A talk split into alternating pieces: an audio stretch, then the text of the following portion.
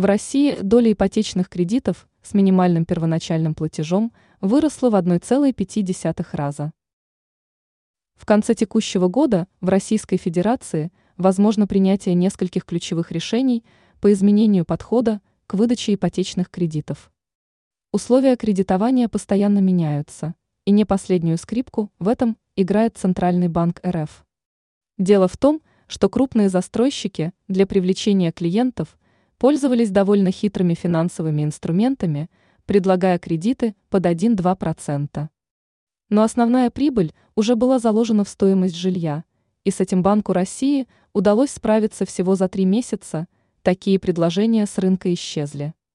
Как информирует «Известия», глава Департамента финансовой стабильности ЦБ РФ Елизавета Данилова сообщила, что доля неплатежеспособных заемщиков выросла до 47%. Это связано с тем, что часть покупателей до получения ипотечного кредита уже брали кредиты в банках на другие цели.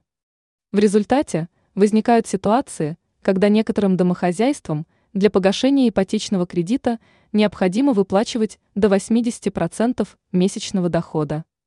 Такие значения недопустимы, и в ближайшее время Центральный банк РФ усилит контроль за выдачей ипотечных кредитов.